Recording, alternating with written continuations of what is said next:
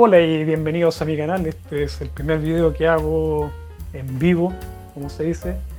Así que vamos a probar este formato a ver cómo resulta, porque estoy un poco falto de tiempo.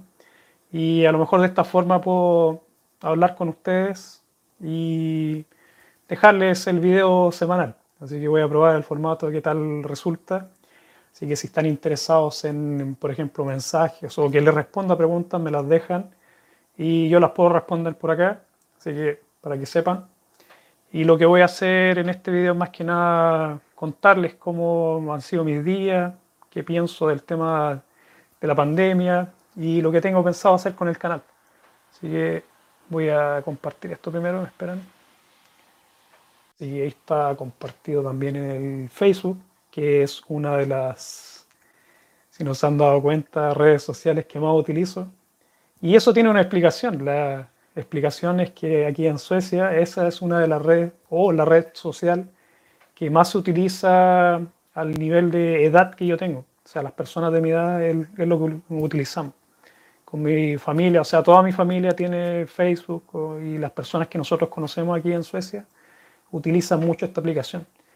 Y eso puede ser también porque fue uno de los primeros países donde llegó eh, Facebook, fue a Suecia. Bueno, Estados Unidos, después un poco de países de Europa y llegó aquí a, a, Suecia. Entonces yo recuerdo que cuando creé mi primera cuenta de Facebook, eh, fueron creo que un año, un poco más de un año antes que en Chile, que, que en Chile supieran siquiera que existía Facebook. Así que ahí, hola David, saludos. Aquí estamos probando este formato. Y nada, pues, a ver en qué estamos. los planes que tengo para el canal son. Pienso seguir haciendo videos, así que no se asusten. Pero creo que este tema de tratar de subir más contenido ha sido un poco difícil con el tema de mi tesis. Estoy metido en medio de este asunto. Y ya en tres días más debería presentar el, la pretesis. Así que en este momento, en vez de estar haciendo este video, debería estar escribiendo.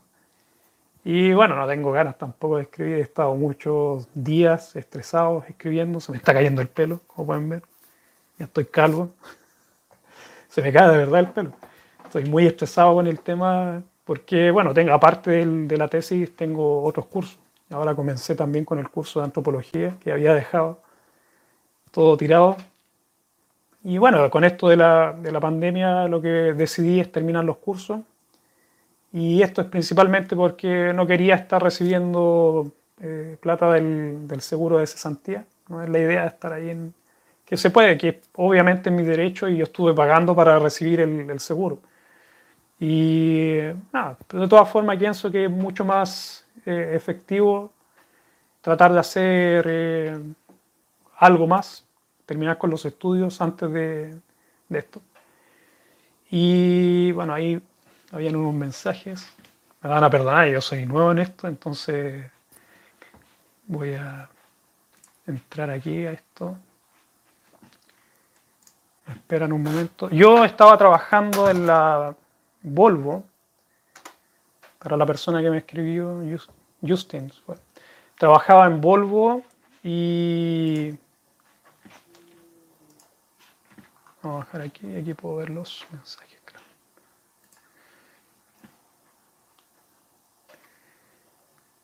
Ahí está, puedo ver mensajes ahora. Así que tenemos a Boris, Krish y Justin, David, David, David se dice en sueco. Y bueno, yo trabajaba en Volvo, hacía diferentes cosas. Comencé, eh, ¿qué hacía? Empaquetábamos carrozas, o sea, chasis de automóviles, muy grande, una bolsa gigante. Se le ponía encima una bolsa, de hecho, es como envolver cualquier cosa. Y se enviaban a Bélgica. En eso comencé a trabajar cuando comencé a trabajar tiempo completo. Antes de eso estuve en la fábrica de ensamblaje, o sea, en la línea de ensamblaje. Estuve seis meses en diferentes partes haciendo diferentes cosas. Así que ese fue el trabajo que hice. Buenas noches Helen. Saludos de Suecia, saludos a Perú. Espero que estén bien, con muchos problemas políticos por lo que pude leer. Suerte para ustedes. Pero así está la cosa, hay que tratar de salir adelante. Bueno, como les decía, con el tema del trabajo estaba ahí en el en la planta. Y luego se me presentó la oportunidad de cambiarme a un lugar que era mucho más fácil de, trabajar. Entonces lo hice la primera. Así que ahí estuve casi dos años, porque estaba estudiando y ese era un trabajo de medio tiempo que estaba haciendo. Y estuve casi dos años empaquetando carrozas. No tenía eh, licencia de conducir y tampoco tenía licencia para manejar montacargas, que es lo que después me dediqué a hacer. Así que en esos dos años lo que hice eso fue sacar la licencia de conducir, que aquí en Suecia es todo un cuento muy engorroso. Y lo otro fue sacar después la licencia para manejar montacaras, que es algo muy fácil de hacer. Así que si alguna vez ustedes vienen a Suecia, yo les recomiendo que hagan eso. Si tienen licencia, o sea, la licencia de conducir, un día, un día de clases te va a tomar, bueno, si, si toman clases estos niveles básicos de manejo. Un día me tomó, de hecho ni siquiera fue un día, fueron seis horas de práctica de manejo y después fue una prueba teórica. Y con eso me dieron una licencia para manejar montacargas de diferentes tipos. Obviamente no estaba preparado, pero así es la vida, hay que tratar, hay que, hay que darle, ¿no? Y ahí en el trabajo fue agarrar práctica con el tema de, la, de esto del manejo. Pero fue muy divertido y aprendí, bueno, me siento confiado ahora de que puedo de que no voy a votar cosas. Porque trabajábamos en, bueno, trabajamos con máquinas muy grandes, teníamos que levantar chasis, o sea, automóviles, casi son, creo que eran como dos toneladas que teníamos que levantar y, cargar camiones. Entonces era un trabajo, trabajo más o menos, bueno, no era tan difícil después de un tiempo, es como tan repetitivo que después se hace, se hace fácil. Y luego dentro del trabajo me dieron eh, la oportunidad de ser jefe de la sección donde estaba. Pues, le preguntaron a todos, nadie quiso, en realidad nadie quiso ser jefe ahí, necesitaban una persona que se hiciera cargo. Y yo tomé la oportunidad, o sea, si me están ofreciendo esta oportunidad, dije, probablemente si aprendo a hacer este trabajo, porque aquí en, la Volvo tienen esto de que si tú aceptas hacer un trabajo, ellos te van a, a capacitar primero. Entonces te, te, dan un par de semanas donde tú estás con otra persona que te enseña a hacer el trabajo. No es que te lleguen y te tiran a hacer el trabajo. Entonces eso es muy bueno. Y dije, bueno, lo puedo hacer, no hay problema. Y me tiré, me tiré a ser jefe y estuve primero un par de meses en eso. Después trajeron a un jefe y solamente yo era un reemplazo en ese momento. Trajeron un nuevo jefe y yo fui el ayudante de esta persona hasta que aprendió el trabajo. Y luego yo me cambié de turno, me fui a la noche, así que dejé todo eso abandonado, todo lo que era jefatura y estuve en la noche trabajando casi seis meses, creo. Y me volvieron, me pidieron que volviera a la tarde. Estaba trabajando antes de tarde y que fuera el jefe de la tarde hasta la pandemia. Así que llegó la pandemia y se fue toda la mierda. Así es la cosa. Y nada, hacer lo que se puede. Con la pandemia justo me tocó también el tema esto de la vasectomía, que no me fue muy bien, que les dejé unos videos ahí de, de cómo estuvo la cosa. Recién ahora estoy 99% bien de la, de la vasectomía. Antes de eso tuve muchas complicaciones, pero es algo que no se le da a todos, o sea, es algo muy poco común lo que me pasó. Sí, mala suerte, ¿no?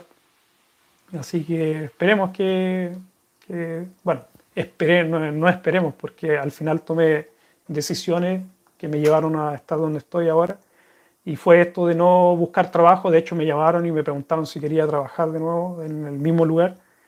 Y les dije que no, que ya había decidido estudiar, terminar los estudios, que es una de las cosas que me interesa.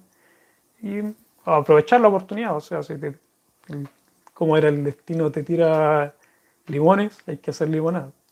Y esa fue la idea, más que nada, pues, hacer limonada con esto y terminar los estudios que había dejado todo, no inconcluso, porque yo terminé, ya tengo mi especialidad de literatura, pero lo mío es lingüística.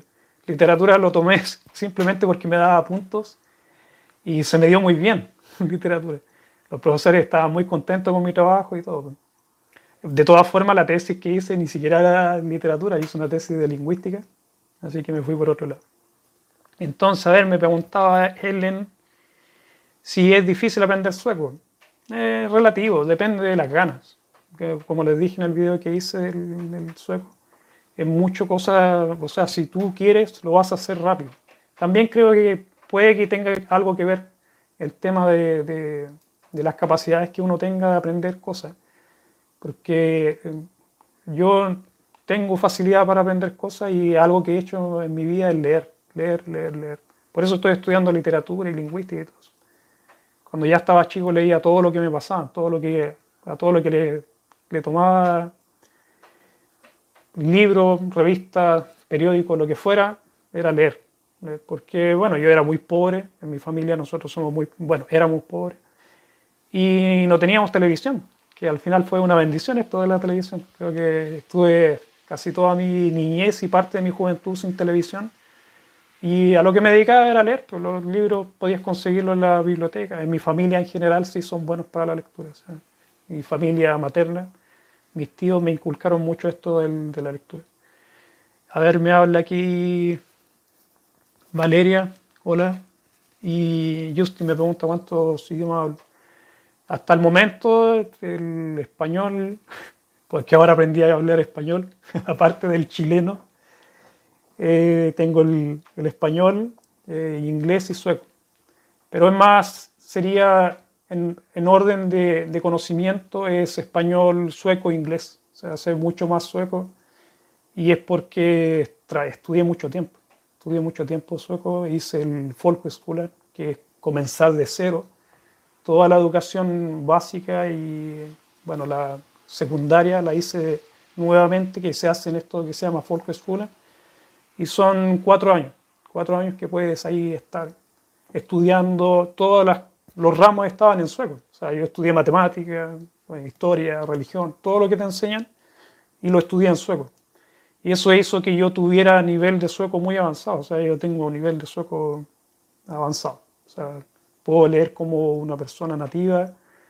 Y bueno, lo entiendo también como nativo, pero el, hablado, ahí está la pega, porque nunca he estado mucho tiempo con gente eh, sueca. Con los suecos he tenido poco contacto, aparte de ahora de, los últimos años que estuve trabajando en Volvo porque la eh, educación que yo he tenido después de la universidad ha sido la mayoría en inglés y en español. Entonces tampoco la universidad me ha dado eso del contacto. Sí en la escuela, pero después de un tiempo dejé eso de lado. O sea, estuve mucho tiempo sin estudiar después que terminé de, estudiar administración de empresas. A ver, vamos a saludar aquí. Preguntas. Novelo, Esquiel, Ezequiel dice, ¿no? Sí, Ezequiel. Saludos, compadre. Aquí, aquí estamos bien. Un problema, estaba aburrido y dije voy a probar esto del live porque me, entró la curiosidad. Dije a lo mejor me va a servir para comunicar cosas sin tener que hacer esto de la edición porque toma mucho tiempo editar un video. Ya no tanto, pero a veces ni siquiera tengo ese tiempo. De, de hecho, generalmente grabo un par de videos. Si se fijan en la ropa, tengo la misma ropa y el tiempo, el, el, tema de la edición. El tiempo de edición me puede tomar un par de horas y ese par de horas lo necesito en este momento. Así que estoy probando esto a ver cómo veo. Los gimnasios, ¿te refieres? Gimnasio, no sé. Los gimnasios, ¿te refieres para entrenar? No, no son caros, son muy baratos. Yo tengo, y si, tienes, si eres estudiante, puedes pedir un plan eh, de estudiante muy, son 300 coronas y tiene acceso a todos los gimnasios que hay en, el, en la comuna. Entonces Gotemburgo es una comuna bien grande, está dividido, bueno, no es como, no sé cómo explicarlo, porque, por ejemplo, en Chile uno dice comuna y es un sector que tiene un nombre y uno lo puede identificar. En cambio, la, la comuna de Gotemburgo son varios sectores como si fueran más comunas dentro de la comuna pero aquí en sueco se le dice común a todo el, gran Gotemburgo. Entonces, complicado, pero de todas formas uno tiene acceso a todos esos eh, gimnasios y aquí hay gimnasios que tienen muchas sedes. Yo estoy en uno que se llama Nordic Wellness, que es uno de los más grandes que hay aquí.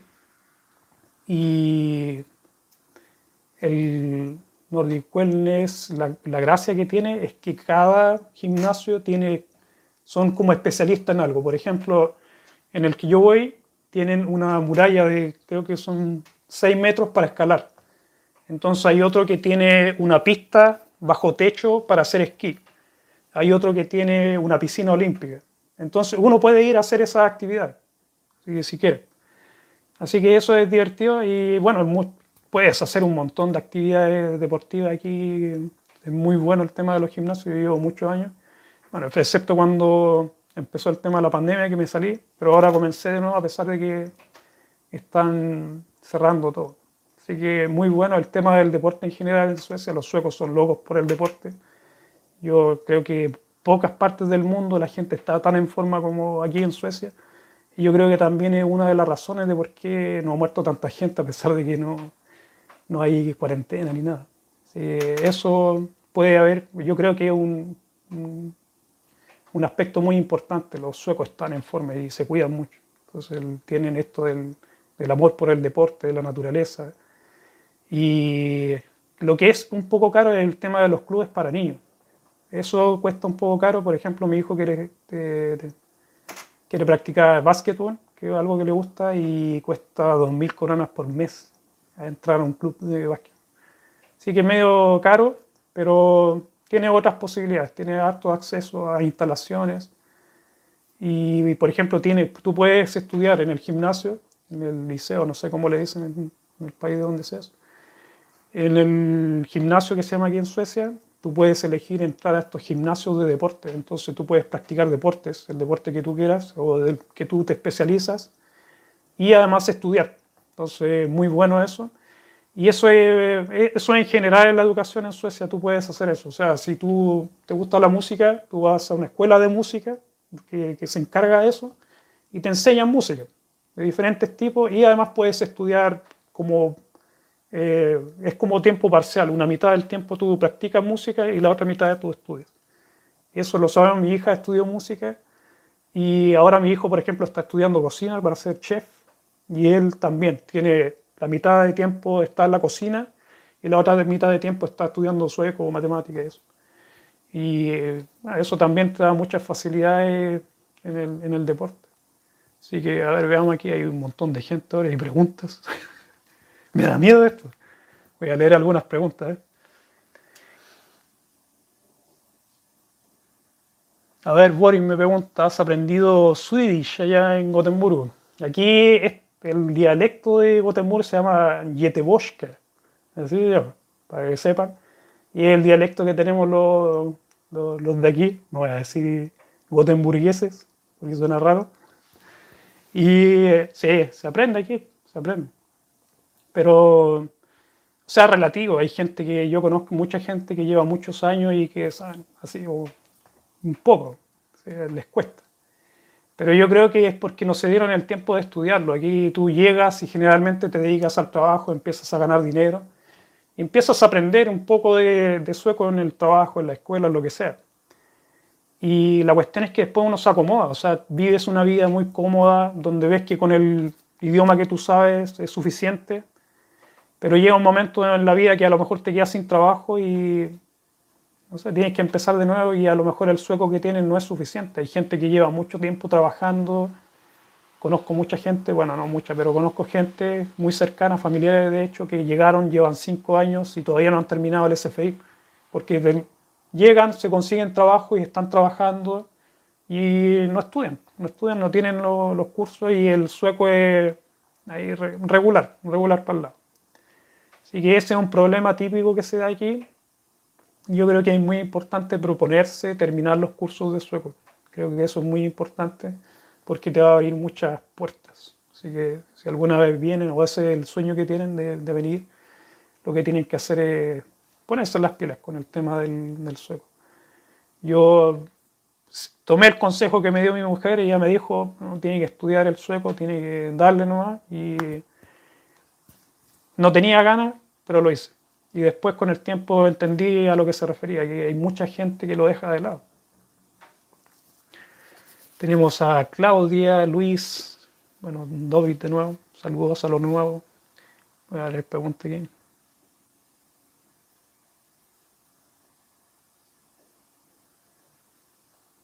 Aquí Claudia me pregunta, hola Beto, recuerda que hablamos de lo que es Sambo y los papeles. Para hacer sambo no necesita ningún papel. El sambo es convivir. Ese es el sambo significa eso, convivir. Entonces no necesitas hacer nada. Sí, tienes que pensar que ser sambo también te da la posibilidad o te da los mismos derechos que, que como si estuvieras casado. Entonces, si tú hay gente que, por ejemplo, viene pensando que ya voy a llegar a Suecia, me voy a casar y hago los trámites, me devuelvo y hago todo el papel. Y no es necesario. Si tú ya conocías a esta persona o tienen alguna relación, se han visto físicamente, han vivido a lo mejor o convivido, ya tienen eso del sambo. Y algunos te dicen, mejor te casas o mejor vives como sambo. Al final las dos cosas son iguales y como te digo, para ser sambo no necesitan nada, eh, convivir con la persona. Y eso es tu palabra contra el mundo. Así que así funciona. Entonces, es uno de los, no sé, una de las facilidades que te da aquí Suecia es eso de que tú no necesitas casarte para, para, para venirte, para venirte aquí a Suecia. Simplemente dices que estás conviviendo y hace el trámite de, normal que uno haría si estuviera casado o viviendo como sambo. Entonces, no sé, a ver qué más me pregunta. Luis Ángel, hola Luis, eh, me recomienda estudiar una maestría en Lund. Yo te recomiendo todo lo que sea estudio, hazlo. Aquí en Suecia es muy bueno si puedes conseguirte una beca, te pueden ayudar a pagar la beca y te pueden ayudar a vivir también. Hay becas muy buenas, es solamente buscar. Hay muchas becas en muchas universidades en Suecia y el nivel muy bueno de las universidades. Lund es una de las mejores universidades del país Así que muy buena elección. Creo que, creo que de hecho la segunda, después de una en Estocolmo. Bueno, depende del tipo. La primera creo que el Karolinska Institute, que es el que te da los premios Nobel de Medicina. Esa es la primera, después está Uppsala y después viene Lund. Así que muy buena universidad, muy buena elección. Y como te digo, yo, cualquier persona que me pregunta, oye, ¿quiere, ¿puedo ir a estudiar o qué me recomienda estudiar? Lo que sea, ver a estudiar te va a hacer súper bien. Y si alguna vez después decides migrar e ir a otro país, te van a servir mucho esos estudios. Eso es muy, bueno, muy buena la educación sueca. Vamos a ver aquí. Gracias Giselle, saludos a los cubanos, muy agradable la gente. Conozco, yo tuve compañeros de cursos cubanos en el, en el SFI, no, en el Volkshochschule, así que muy divertido tener gente latina ahí en, los cursos es muy divertido, pues puedes hablar, tienes muy buena relación. Y algo que se da aquí en Suecia es que uno tiene muy buena relación con todos los latinos en general.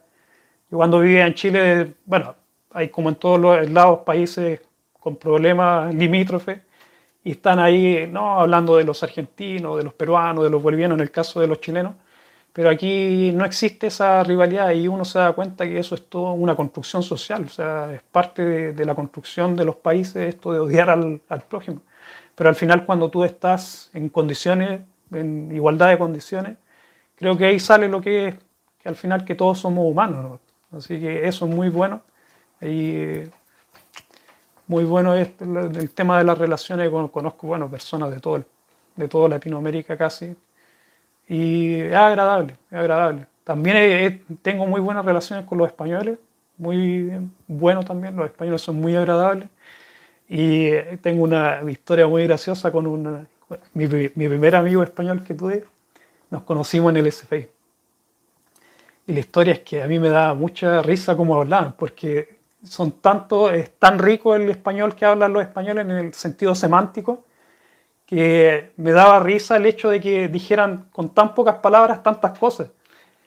Y siempre me reía y me decía, pero ¿por qué te ríes? ¿Por qué te ríes de mí? Y le decía, no, es que le trataba de explicar que era lo que me hacía gracia es que usaran tan...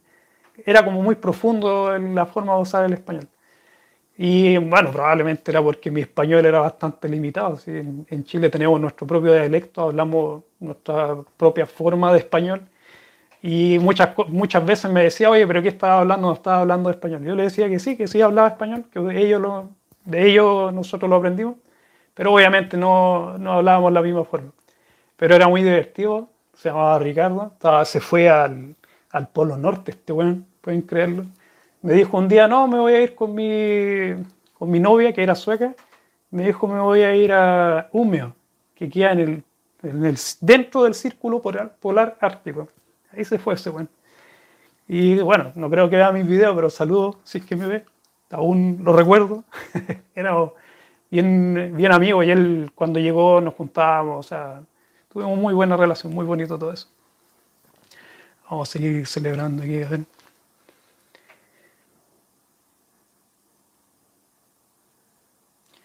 De haber vivido ya con una ciudadana sueca, ¿puedo comenzar mis trámites y quedarme ahí o tengo que empezar los trámites en el país de origen? Si tú ya has vivido con una persona en tu país, o sea, si tú ya conoces a esta persona sueca y tuvieron algún tipo de relación, independiente de los meses, sí puedes comenzar hacer todos los trámites en tu país, no necesitas viajar. Porque, por ejemplo, eh, yo tuve la pregunta hoy día en, en, uno de los videos, estaba el comentario y una persona que me, pregunta, que me preguntó si qué le convenía más, venirse a Suecia, y, pero él nunca había tenido una relación directa con la persona que estaba conociendo, pero la persona que está, con la que está conociendo le ofreció hacer los trámites ahora, o sea, en el momento, él estando en su país y estando aquí en Suecia, sin conocer, solamente por una relación por internet. Entonces, el problema de eso es que la gente que se encarga de dar los permisos no te van a creer, no te van a creer este tema de, no es que tenemos una relación por internet, porque ellos saben que eso puede fallar. Entonces te van a decir no, probablemente le van a decir que no, es muy, yo no veo la, no, no veo alguna probabilidad de que funcione eso. Pero si tú conoces a la persona, aunque sean unos meses, y tú tienes prueba de eso, tienes, por ejemplo, imágenes donde están juntos o textos o eso, eso uno lo tiene que presentar cuando están haciendo los trámites. Cuando tú estás haciendo los trámites para el, para el permiso, te van a hacer una entrevista y te van a preguntar y tú ahí tienes que mostrar, por ejemplo, las fotos que tienen, los mensajes y decir, bueno, que tienen una relación, pero tienen que mostrar pruebas. Entonces, si tú tienes las pruebas, no es necesario venir a Suecia a hacer todos los trámites porque te van a enviar a, tu país simplemente a esperar. Mejor esperas, hace todo lo que, tienes, lo que tienes que hacer en tu país y bueno, vas a poder entrar, te van a decir sí o no. Pero si tienes, bueno, si no hay engaño, no, no debería por qué haber algún problema. Porque como, como, les dije en uno de los videos que hice, es una de las formas más fáciles de emigrar. Y la razón es porque también les va a tomar mucho menos tiempo obtener el permiso de residencia definitivo. Si tú vienes con, el, con esto de la reunificación familiar, que se llama así, entonces ustedes, bueno, tú vas a tener que esperar dos años simplemente para poder tener ya el permiso definitivo.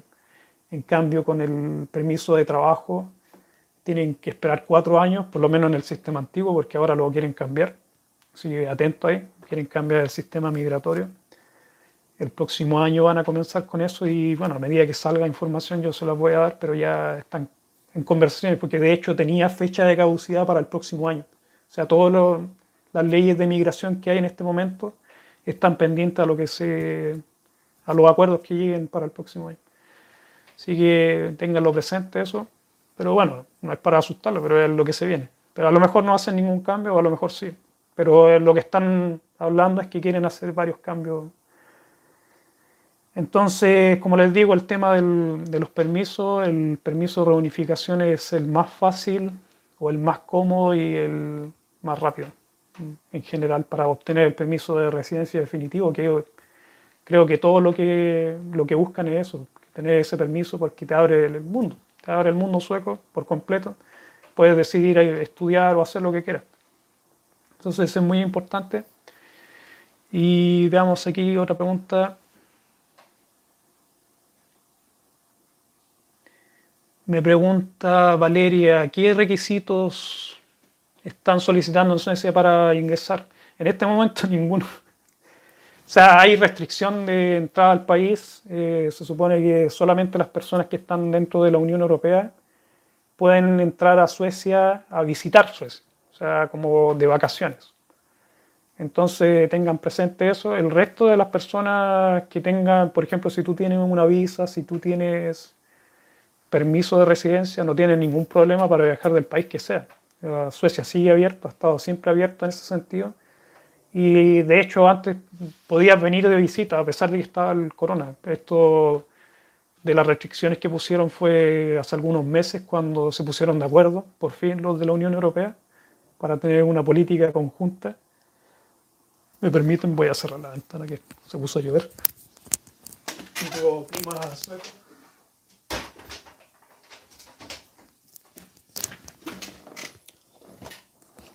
Entonces, desde que se pusieron de acuerdo, dijeron, no, no vamos a dejar entrar a la gente que viene a visitar. Pero no hay restricciones, no te van a, no te piden ningún, ninguna prueba. en algunos países te piden test para saber si has tenido el corona. Aquí no te piden nada. Puedes entrar sin problema. Tienes que ver nomás qué es lo que te piden en tu propio país para salir. Esa es la cosa. Otra pregunta, a ver.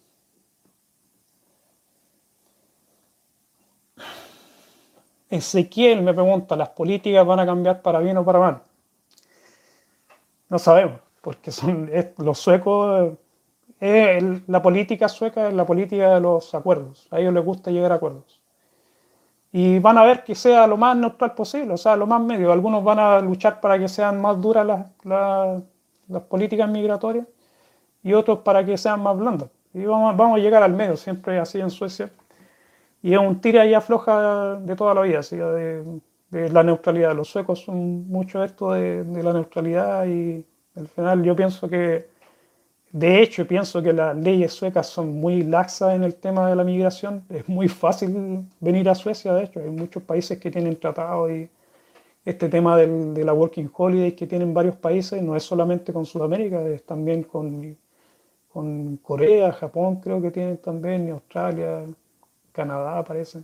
Hay hartos países que tienen, entonces es muy fácil llegar a Suecia y una vez con la Working Holiday aquí en Suecia te consiguen un permiso de trabajo y ahora ni siquiera necesitas viajar a tu país. Te quedas en el país y te dan el permiso de, el, permiso de trabajo. Así que eso es, no se da mucho en los países desarrollados, te ponen muchas trabas para la migración y aquí en Suecia se ve que las políticas son muy laxas en ese sentido. Y Sí, lo que veo yo, lo difícil de Suecia, a pesar de que tiene política muy, muy laxa, es que si tú vienes sin un permiso, o sea, si vienes como inmigrante y te quedas como ilegal, es muy difícil vivir en este país, es muy difícil. Principalmente porque como todo es electrónico y tú estás fuera del sistema, vives fuera del sistema, se te hace súper difícil la vida. No, puedes, no tienes cuenta de, de banco y yo creo que sin una cuenta de banco aquí es muy difícil vivir. Todo es electrónico, tú pagas. Yo ni siquiera tengo tarjeta, yo uso mi teléfono, tengo una aplicación, pongo mi teléfono en cualquier aparato y bueno, pongo un código, pongo mi huella digital y con eso pago. Mi mujer utiliza su reloj, también tiene cargada su tarjeta en el reloj y, así, y eso usan los suecos. Los suecos ya ni siquiera usan las tarjetas. Y es todo electrónico, yo como no sé si le he contado, pero ya llevo nueve 10 años sin ver un billete, una moneda. Entonces, es muy difícil si uno es eh, inmigrante legal aquí. Una vez me preguntaron eso y no es recomendable. Se puede hacer, hay gente, hay mucho inmigrante ilegal, pero es muy difícil la vida para ellos. Y si te pillan, te deportan y los suecos tienen dinero para deportarte, así que no hay problema. Vamos a seguir viendo ahí que saludos a... Te voy a decir Fox porque tu nombre es muy largo. Buena, estamos bien aquí, no hay problema. Me dice David, ¿cómo está el clima en estos días?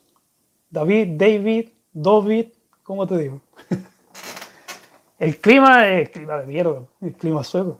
Es un clima de mierda, ya se puso a llover. el, el problema de, de Gotemburgo específicamente es que aquí en un momento te llueve, deja de llover y después te cae encima una tormenta.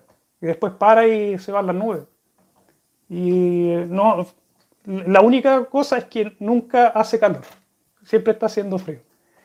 Pero bueno, eso es relativo. Con el tiempo uno se acostumbra. Yo ahí más o menos siento frío cuando está cerca del cero. Cuando está cerca del cero y yo sé que ya ahí yo debería sentir frío. Yo vivo en Santiago y con 2 grados 2 grados, 3 grados, no bajo cero grados, allá en Santiago yo estaba cagado de frío. Sí, pero muerto de frío. Y aquí no, aquí no me da. Y probablemente también pueden ser las condiciones diferentes de humedad, a lo mejor, no sé. Pero puedo estar normal con, por ejemplo, sí, polera, no sé cómo le dicen, ramera, tienen diferentes nombres en diferentes lados. Pero yo ando generalmente así, saco los perros a pasear con eso. Y si me da un poco de frío me pongo algo encima, pero nunca chaqueta ni nada. Y eso es casi todo el año. Es rara la vez que, estoy con chaqueta. Pero al principio, si tú vienes de un lugar que, hace calor, eh, te vas a cagar de frío de todas formas. Te vas a cagar de frío. Y mucho el cambio de temperatura y te toma un, par de años en acostumbrar. Y, pero tienen la suerte ahora, bueno, entre comillas, que está quedando la cagada en el mundo con esto del cambio climático y aquí está afectando bien feo. Aquí Suecia se está viendo, y a pesar de que malo decirlo, es para bien. Es para bien aquí en Suecia porque está haciendo más calor, está haciendo más calor, entonces, no sé, es, malo para la gente que no, que la desertificación y los problemas con el agua y todo, y aquí hay mucha agua, entonces uno no tiene miedo de que, de que se vaya a secar. Pero pero sí está haciendo mucho más calor. El año pasado creo que nevó una vez, una vez en el año, una vez. Y cuando yo llegué, seis meses de nieve, todos los días nevaba. Y cuando no nevaba, se derretía un poco la nieve, se convertía en hielo. Y me caí, pero no sé cuántas veces me pegaba en la cabeza, no sé, miles de veces. Es muy peligroso el invierno ahí. Hay que usar zapatos especiales. Este, no, no es divertido. Pero ya eso ya han pasado cinco o seis años que ya no se ve que ya no se ve y esto es el tema del cambio climático, que algunos dicen que no existe, que es, mentira. Bueno, vengan acá y aquí lo van a ver y los suecos te van a decir que aquí está, está mala la cosa.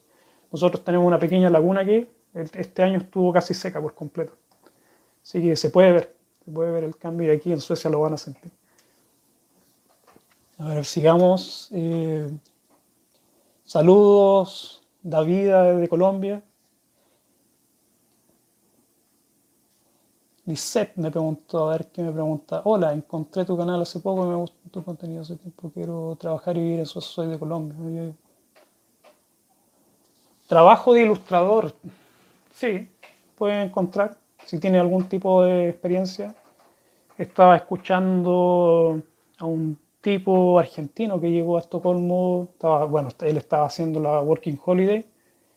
Lamentablemente no, no tiene Colombia, creo, la Working Holiday, pero probablemente puedes tener algunas posibilidades de conseguir trabajo. Y este tipo era ilustrador y terminó trabajando en, una empresa muy grande de contenido audiovisual. Y fue suerte, él fue, puso su, su currículum y le dieron el trabajo. Así que si hay trabajo de ilustrador aquí, se necesita mucha gente en lo que es eso, de hay, hay mucho trabajo de aquí en, en Suecia. Se da, o se facilita mucho la creación de startups, de empresas eh, tecnológicas. Entonces se necesita gente de este tipo, sobre todo lo que esté relacionado con ilustración y, música también, eh, por lo menos más que en otros países. Yo sé que estoy hablando, estoy generalizando y a lo mejor te, te estoy dando una imagen, no sé, un poco eh, optimista. Pero sí vas a tener más posibilidades de conseguir trabajo en ese campo aquí en Suecia que en otros países.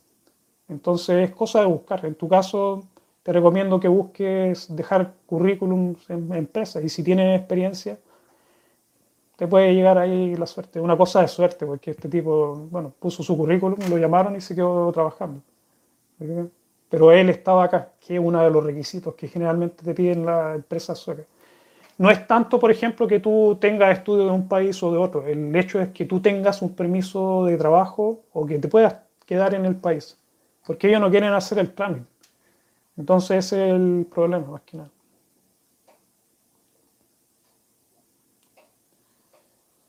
Saludos Mariana, Evelyn también saludo ahí. Mariana me pregunta de la jubilación, ¿cómo funciona? Te descuentan aquí dentro del 30% que te descuentan todos los meses o por cualquier actividad financiera que tú hagas. Yo tenía un negocio, también lo sé. Tienes que pagar impuestos, que son muy feos para los empresarios.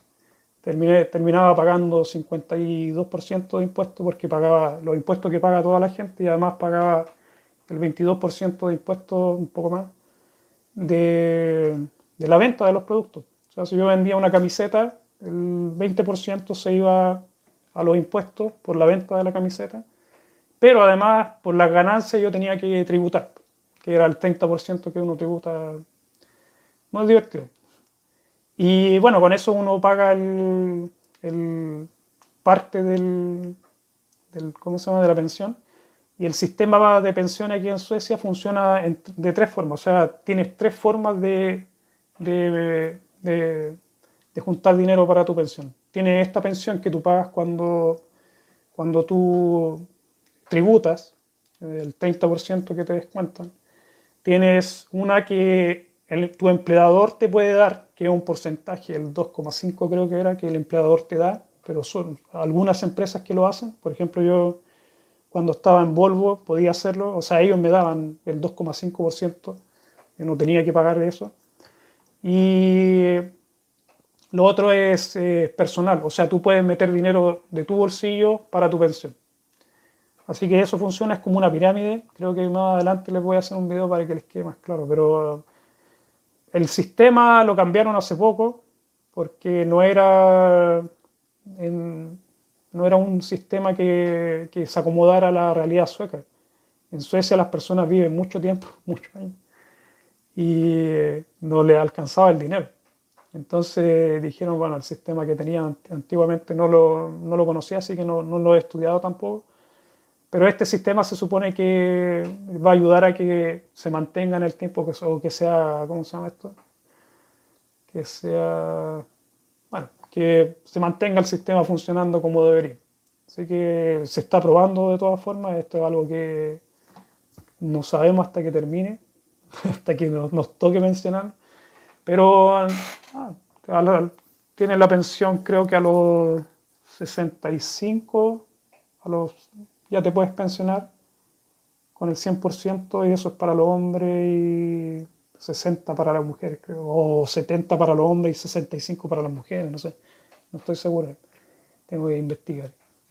Pero por lo menos lo que he escuchado es que funciona bien y lo otro sí es que, por ejemplo, si tú eres un trabajador, aquí se llama de cuello azul, o sea que tiene un chance, eh, chance, ¿cómo se llama eso? Y ese, por ejemplo, es cuando tú eres jefe, tienes cierto nivel dentro de la empresa, a pesar de que tú ganas un poco, ganas casi lo mismo de que, lo, que las personas, que los trabajadores, que algo bien, no sé, típico de los suecos. Y estas personas reciben un poco más de dinero que las personas que son trabajadores normales, por decirlo así. Así que ahí, ahí hay una diferencia, pero tiene que ver con la carga tributaria. Ellos pagan, a pesar de que ellos reciben casi la el mismo dinero, en realidad ellos ganan mucho más. Lo que pasa es que aquí existe una escala de impuestos. Entonces, si tú ganas cierta cantidad de dinero, te descuentan más impuestos. Entonces, ellos obviamente están pagando una, una mayor cantidad de impuestos todos los meses y es parte del sistema de que ellos ganen obviamente un poco más de dinero. Y aquí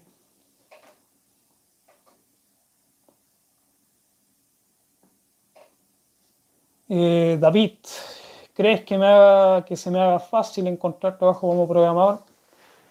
Sí, aquí programador siempre están buscando, hay muchos cursos de programación y, por ejemplo, en, los cursos comunales, porque aquí en las comunas te ofrecen cursos para la gente que se quiere, quiere estudiar, gente que no ha estudiado a lo mejor, y te ofrecen ciertos cursos.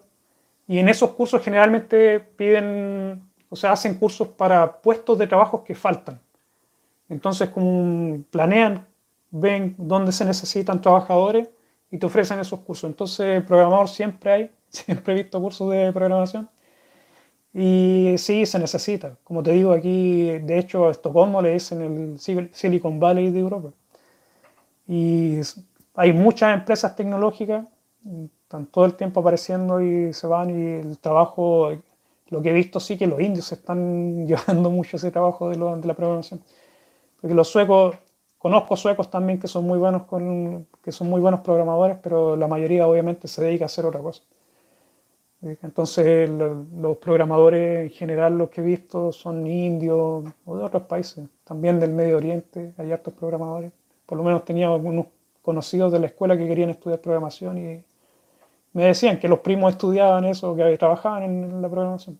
Así que sí, creo que hay opciones en lo que es la tecnología en general aquí en Suecia hay posibilidades, por lo menos. Se necesita mano de obra en eso. Así que.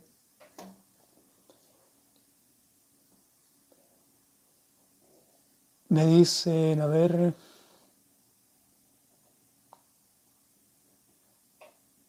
¿Qué veo acá? Mensaje. Novelo me pregunta lo que mejoraría. Bueno, Ezequiel le pongo, más fácil. Lo que mejoraría de Suecia. No sé, y como en todos lados hay cosas que mejorar. En todos lados tenemos problemas. Y generalmente uno quiere mejorar las cosas que, a uno le molestan personalmente. Y a ver, ¿qué me molesta de los suecos? Yo creo que el, exceso de inmigrantes de Medio Oriente porque, por ejemplo, si vienen latinoamericanos o personas que vienen de Occidente en general, comparten mucho de la cultura, de la cultura y en cambio las personas que vienen de Medio Oriente, ellos no, no tienen la misma cultura y hay muchos choques en ese sentido. Obviamente todos tenemos derecho a migrar y buscar la mejor posibilidad en la vida, lo mejor para nosotros, para nuestros hijos y, y lo entiendo, se entiende. Pero sí creo que es mucho hay muchos inmigrantes de, del Medio Oriente y lo que hace es que choque mucho el tema de los inmigrantes. De hecho, el problema de la inmigración en Suecia no es necesariamente por los latinoamericanos o por otro tipo de inmigración, más que nada el problema son los inmigrantes del Medio Oriente, a lo mejor del este de Europa también, que hay algunos países conflictivos. Y se generan problemas, se generan estos roces que hay entre la población local y los inmigrantes y el problema es que en el sapo te meten después. O sea, yo soy inmigrante y yo parezco turco. ¿Qué, le voy a hacer? Cuando voy a la escuela siempre se me acercan los turcos, los sirios, los, iraquíes. Tengo un amigo que es iraquí, que estábamos en la universidad y bueno, se me acercó me dijo, hola, ¿dónde Siempre se me acerca gente de Medio Oriente y es porque nos, nos parecemos. Así nunca me han discriminado por eso, probablemente porque tengo un aro. no sé, es la única diferencia que veo. Pero no, y son muy buenas personas. Yo no tengo ningún problema con, con la gente de Medio Oriente, son muy buenas personas. Pero sí veo que hay un choque cultural. O sea, obviamente hay mucho de, de la gente que viene de Medio Oriente que ni siquiera son religiosos, ni siquiera siguen el Islam no tratan de imponer su cultura ni nada. Ellos lo único que quieren hacer igual que nosotros es llegar a tener posibilidades de tener una buena vida. Pero hay otro grupo que no, hay otros grupos que hay muchos fundamentalistas hay mucho, aquí se ve mucho los ninjas que le decimos, que son las personas que usan el, el burka, que, que se tapan entero y se les ven los puros ojos. Nosotros les decimos ninjas.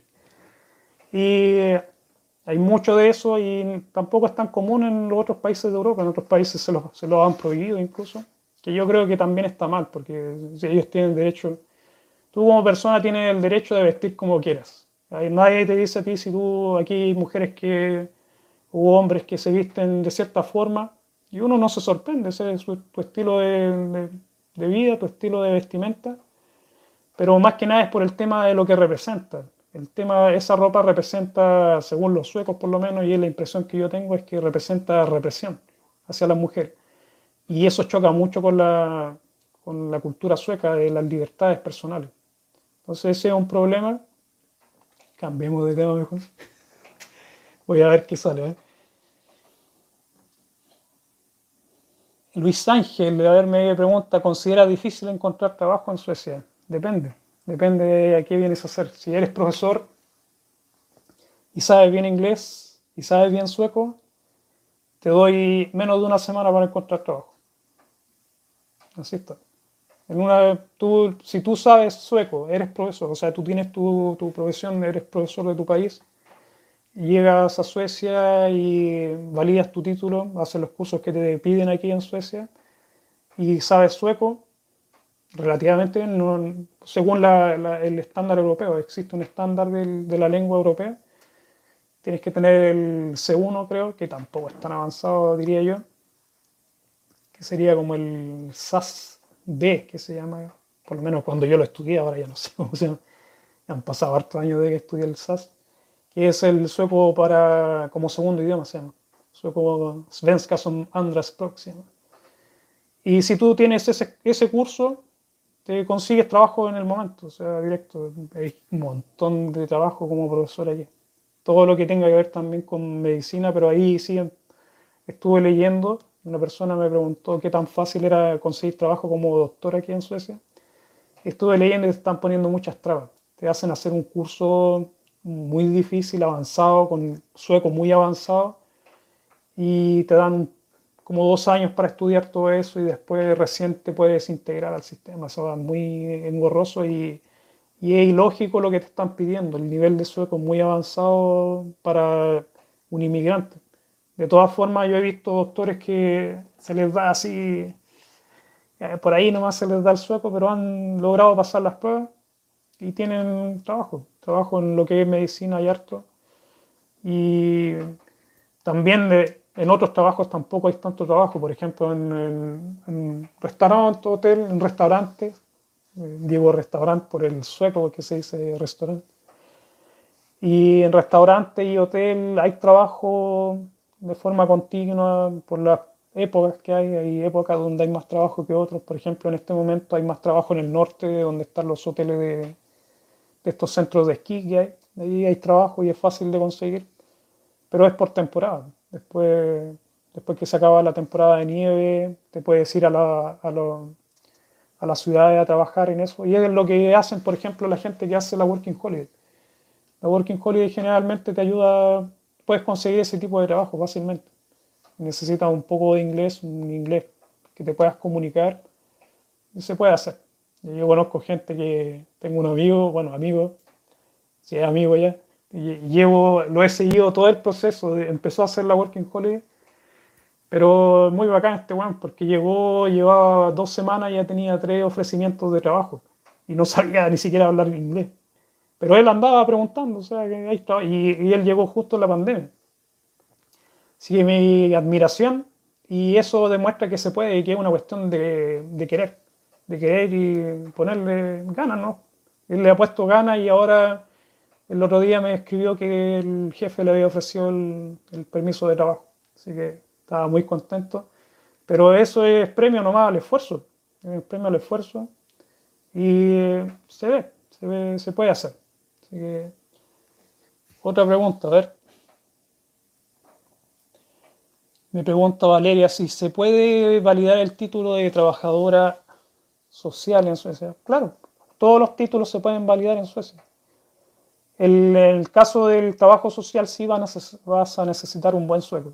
Un buen sueldo. Es todo en sueco lo que es trabajo social. Yo tengo una, una amiga que está estudiando, bueno, no, no, no trabajo social, es algo relacionado con política. Y lo que se pide es sueco. En sueco no es inglés. Todo lo que sea la administración pública sueca es en sueco. Así que y tienes que tener buen sueco para eso. Pero sí se puede validar sin problema. Yo validé mi título de programador, a pesar de que nunca trabajé como programador. Y bueno, lo único que hice fue contactar a esta organización, me mandé una copia del, título estaba en español, ni siquiera lo traduje. Y después me llegó el título con estampado diciendo que estaba aprobado. No hice nada, lo hice todo, se hace todo en línea. Así que no es muy difícil. Pero bueno, de ahí a que tenga validez y que la gente te ofrezca trabajo, es otra cosa. Pero por ejemplo, en lo que estaba haciendo yo de programador, sí había trabajo. Y de hecho podía haber conseguido trabajo al principio como programador, pero no quise hacerlo. Entonces va a depender también obviamente de qué tipo de trabajo quieres hacer. Trabajo social, como te digo, se puede, pero necesitas, ¿cómo se llama? El sueco, un muy buen nivel de sueco y inglés probablemente también te lo van a exigir. A ver, aquí en los trabajos te van a pedir algo que se llama Grundlegende Behörighet, se llama en sueco, y que es como la base que tú tienes que tener, que es obligatoria para, para los trabajos. Y también es para la universidad, sirve eso. Y es el, puede variar un poco, pero es sueco, el sueco, el SAS A o uno que le pusieron ahora, creo, que es el sueco para, como segundo idioma, svenska som andrespråk. Entonces necesitas eso, necesitas tener matemática, inglés y creo que ciencias sociales. Creo que son los como cuatro cursos obligatorios que tienes que tener para postular a trabajos. Entonces te piden eso, bueno, también puedes presentar si es que tienes tus calificaciones de tu país, también puedes presentar eso y eso te lo aceptan. Los suecos te van a aceptar por los méritos y por la necesidad. Si ellos necesitan personal, independiente de que si tú tienes los títulos suecos o de tu país, te van a contratar igual.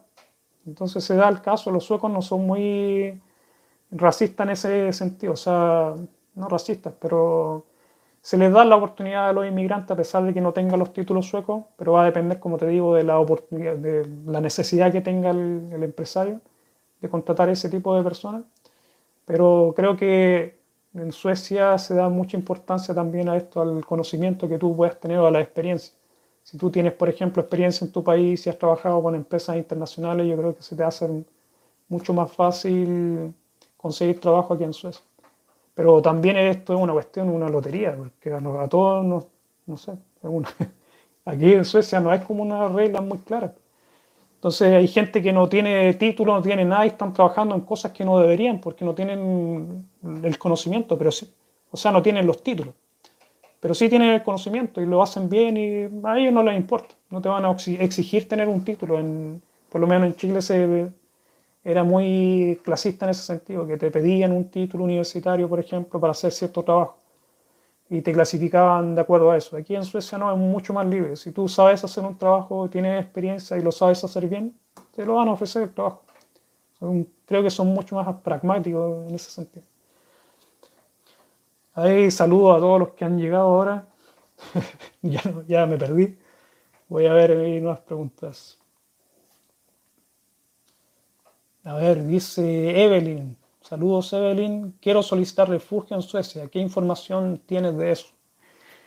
El tema del asilo está complicado en Suecia, porque el tema de los sirios, llegaron muchos sirios, como a lo mejor ustedes saben, hace algunos años, y eso hizo que los políticos en general estén un poco reticentes al tema de los, de los asilados. Están mucho más pesado en ese sentido, por decirlo, no sé cómo decirlo, a ver, como más estrictos probablemente.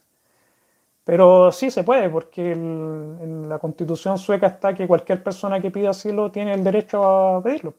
Entonces, si tú te vienes, la única condición que, lo único que tienes que hacer en realidad es, una vez llegado en el país, tienes que acercarte a la policía del aeropuerto y decir que quieres pedir asilo. Y ahí comienza tu, tu odisea, porque uno odisea Sé que es un poco complicado aquí en Suecia el tema de los asilos y puede tomar mucho tiempo.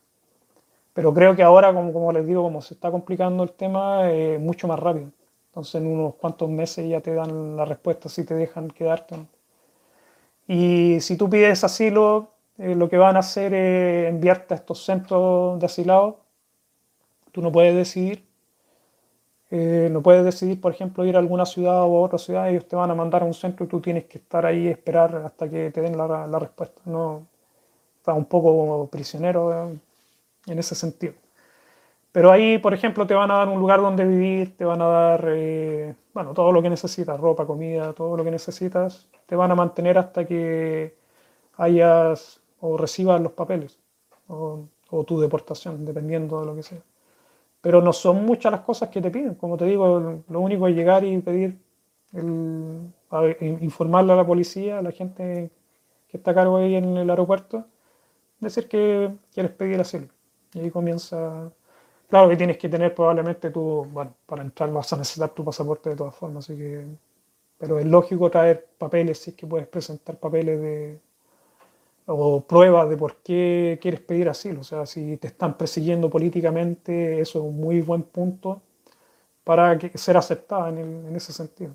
Entonces necesita a lo mejor presentar pruebas, pero en realidad, como te digo, no, no lo hablo de la experiencia, solamente de lo que he escuchado y eh, bueno, eso puede, ahí pueden haber muchos errores en lo que estoy diciendo. Así que, pero por lo menos, como te digo, lo, lo básico que yo sé del tema de los asilados es que no, no, no, te van a pedir más, más que eso. Y puedes venir con tu familia y todo, son parte del proceso. Eh, los niños que, tienen, que están en el proceso de asilo, ellos tienen derecho a la escolaridad, van a estar en las escuelas. Y el problema, por lo menos lo que he leído yo en las noticias del tema de los asilados, que puede durar mucho tiempo y tú estás en el limbo estás en el limbo mucho tiempo y eso puede ser complicado para algunas personas. Así que a buscar más información. Hay información sobre los asilos, pero como te digo, yo busqué y más que nada dice eso, que, que, todas las personas tienen derecho a pedir asilo en Suecia. Eso es lo que dice la, la información oficial de Suecia.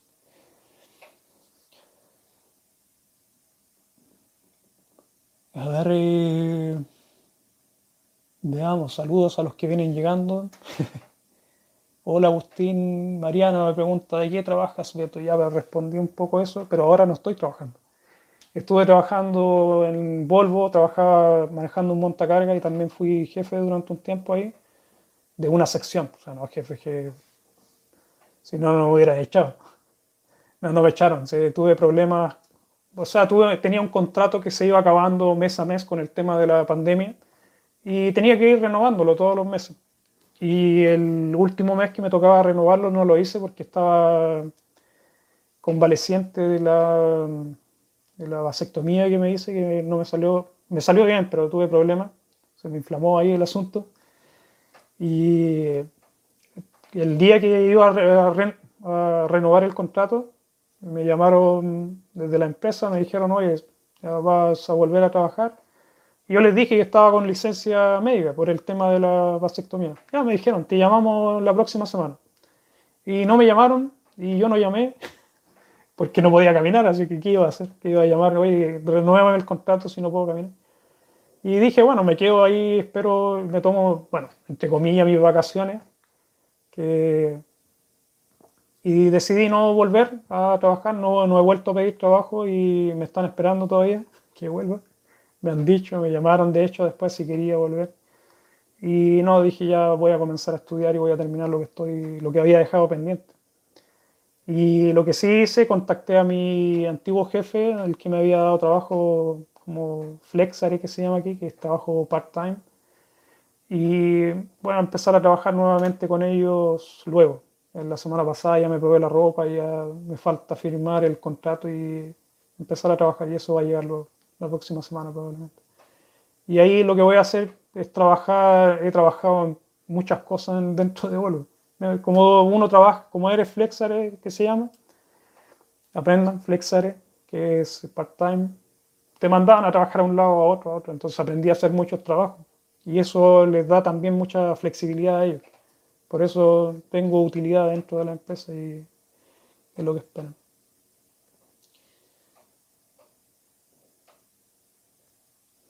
Eh, Bori me pregunta, Beto, un título del área jurídica de acá de Chile, ¿tiene campo laboral en Suecia o de procurador en Suecia?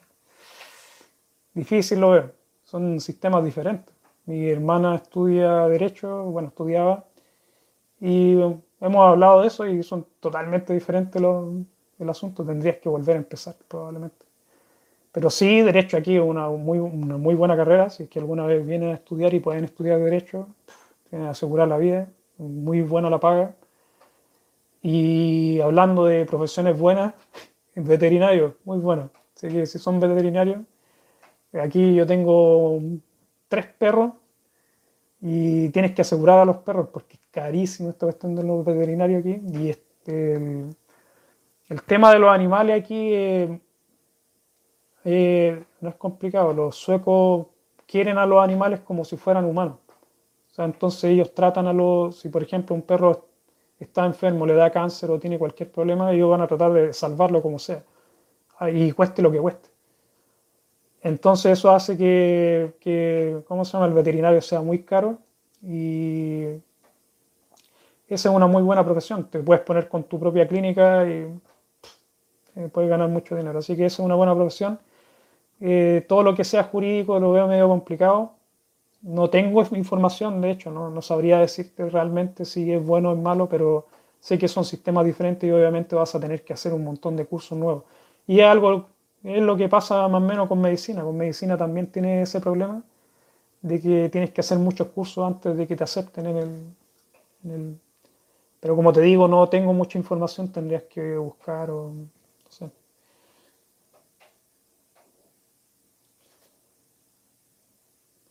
Financiero es una buena profesión, me pregunta Luis Ángel. Financiero depende, depende de qué es lo que quieres hacer. Si quieres poner tu negocio, Es fácil poner negocio aquí en Suecia y te ayudan.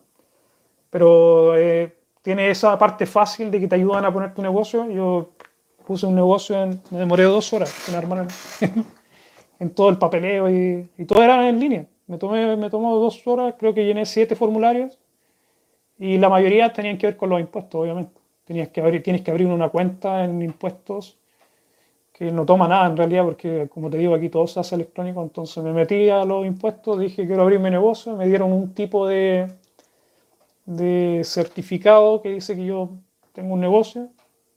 Y con eso fui a otra página que se llama Versamjet, para que sepan ahí, pueden buscar. Y con esa, con esa página ustedes tienen que seguir paso a paso todo lo que te dice el, formulario para, para empezar tu negocio.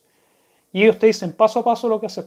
Te dicen llena este dato, o sea, dame tu nombre, dame, qué sé yo, dónde va a estar tu negocio, qué tipo de negocio. Tienes que pues, buscar el código de los productos que vas a vender. Hay una lista en donde tú buscas, por ejemplo, si vas a vender ropa, tiene un código especial. Si tú vas a vender zapatos, tienes un código especial. Entonces tienes que saber cuáles son esos códigos. Pero es difícil, es fácil de conseguir. En Internet buscas la pregunta que te hace esta página, tú la buscas en Internet, vas a encontrar la página donde salen todos los códigos de todos los productos. Pero fue muy fácil. Y las ayudas que te dan me llevaron a hacer un curso me llevaron a hacer un curso sobre administración, cómo funcionaba el sistema de impositivo y estuve un día entero ahí. Te dan de comer incluso, te tienen ahí atrapados, son como ocho horas de curso. Diferentes personas vienen y te van enseñando, por ejemplo, paso a paso. Y esto es la primera vez que tú tienes una empresa, lo Te van enseñando paso a paso lo que tienes que hacer para manejar la empresa. Y también te, te, te dan acceso a crédito. Por ejemplo, hay diferentes empresas. Pero, un poco de agua aquí. Es agua nueva. Y te dan, te dan acceso a crédito, pero yo no lo tomé. Y porque te, ah, no sé, te cobran intereses que no, no eran muchos, pero sí, sí, sí eran mejor ahorrar. Mejor ahorrar al final terminas trabajando para pagar los, préstamos, eso no, vale la pena. Pues se puede con poco, puede empezar un, negocio con poco. Yo empecé con 800 coronas, eso todo era mi capital. Y lo que hice fue a estas tiendas de segunda mano, que aquí es muy típica de, de Suecia, de ir a comprar ropa de segunda mano. Y lo que hice fue especializarme en cierto tipo de ropa, ropa de marca, y me hice experto en eso. Sabía, por ejemplo, cuáles son las marcas que tenían cierto valor. Entonces iba a estas tiendas veía una camisa, decía, esta camisa vale esto, porque era de marca y, y la revendía por internet. Revendía la camisa, no ganaba mucho, ganaba por la camisa, qué sé yo, 100 coronas, 200 coronas, y vendía, porque eran esto, era como el eBay, parecido al eBay el sistema, se llama Tradera aquí en Suecia, esa página, y son estos subastas por internet. Entonces tú pones la camisa, dice ya, empieza la subasta con 100 coronas. Y ahí iba subiendo, a veces ganaba las 100 coronas y a veces ganaba más. Entonces con eso empecé y se vendía, se vendía harto. Y eso que empecé con poco, pero lo que hice fue reinvertir todo lo que iba ganando, obviamente con 800 coronas no es mucho. Y los gastos administrativos pagué 1.700, 1.600 coronas pagué por el programa de administración, que yo lo manejaba como yo había estudiado contabilidad y todo eso. Entonces eso me ahorraba contratar una empresa que, que lo hiciera por mí. Porque eso también tiene una gran diferencia con otros países en Suecia, que si tú sabes llevar la contabilidad de la empresa, tú lo puedes hacer. No necesitas un, alguien que esté certificado, que sea contable de profesión. Si tú sabes hacerlo, lo puedes hacer. Simplemente tienes que tratar de no equivocarte, porque te pueden multar y son medio estrictos en eso de la multa y todo. Pero si uno sabe cómo yo estudié eso, es que me ahorro el dinero, obviamente. Así que es fácil armar empresas aquí en Suecia, te dan hartas oportunidades y, por ejemplo, si quieres poner un campo, quieres plantar cosas, creo que te prestan hasta 2 millones. Pero tienes que tener menos de 30 años, tienes que ser joven y te prestan hasta 2 millones para, para...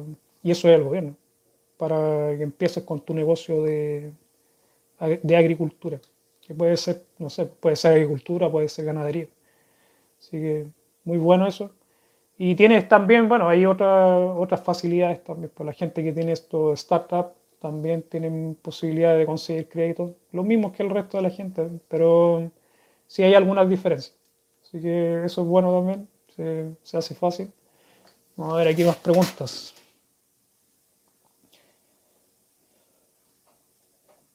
¿Qué tipo de visa, me dice Diego, qué tipo de visa recomiendas para buscar trabajo en tecnología? Cualquier visa.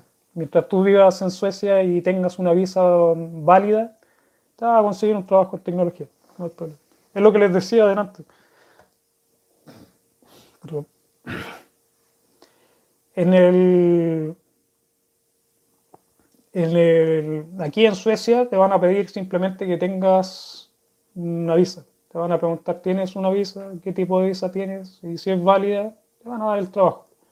Y después, si más adelante tienen que dar esto del permiso de trabajo, porque puedes venir con una working holiday y te pueden dar trabajo permanente. Depende, depende de la suerte. Y también el tema de la preparación. Si tú sabes inglés, un buen inglés, el inglés te abre muchas puertas en lo que es tecnología, porque aquí en Suecia casi todo está en inglés. Todo lo que es tecnología es inglés, no sueco. Entonces sé que el inglés es uno de los, o sea, por lo menos en tecnología, en donde cuenta menos el sueco. El sueco cuenta menos en tecnología que, que en otros campos. Por ejemplo, como hablaba con la amiga ahí, el, todo lo que es servicios sociales, ahí sí necesitas y es obligatorio el sueco. Eh, para ser profesor también es obligatorio el sueco, pero sí tienes más posibilidad de conseguir trabajo como profesor. Entonces, si eres profesor, llegas a Suecia, dedícate al 100% a estudiar sueco, ya cuando tengas un nivel decente vas a conseguir trabajo casi de, inmediato. Así que vamos a ver. Alfonso me pregunta, Beto, ¿a partir de cuándo se dice que se puede volver a entrar a Suecia? Entrar puedes entrar si tienes cualquier tipo de visa vigente y eres ciudadano sueco. O sea, está abierto aquí para entrar. Y los ciudadanos europeos eh, también pueden entrar. O sea, ellos no tienen restricciones y la gente que tiene restricciones es la gente que viene de visita, la gente que viene con esa visa de turista de tres meses, ellos son los que no pueden entrar. Esas son las restricciones que hay. Sí, también hay algunas salvedades. Yo leí la otra vez en la página del gobierno y, por ejemplo, si tienes un familiar enfermo, y tú quieres venir a visitarlo, si puedes demostrar la enfermedad de tu pariente, a lo mejor te pueden dejar, a lo mejor te pueden dejar entrar. Así que tengan cuidado con eso, pero de todas formas tienes posibilidades, no es que esté a cal canto, como se dice en Chile por lo menos, o sea, que sea imposible entrar, o sea, tienes posibilidades de entrar si tienes alguna razón para hacerlo. Porque recuerden que las restricciones de Suecia no, no son impuestas por Suecia, son porque ellos comenzaron a seguir las mismas reglas que el resto de la Unión Europea. Y de hecho, durante mucho tiempo de la pandemia, como no había ninguna regla en, Europa, Suecia estuvo abierto por completo para todo, para, todo para toda la gente. La gente que venía de vacaciones o lo que fuera, podían entrar sin problema. Y estas restricciones comenzaron cuando se pusieron de acuerdo los países europeos. A ver qué podemos ver aquí.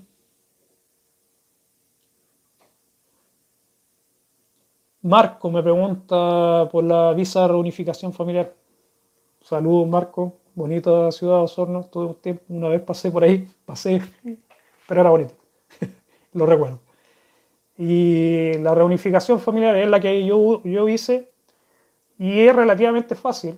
Eh, si, obviamente, si estás tratando de hacer trampa, te pueden pillar en la trampa, pero si es una relación real la que tienes, eh, la posibilidad de, y que te la nieguen es casi cero.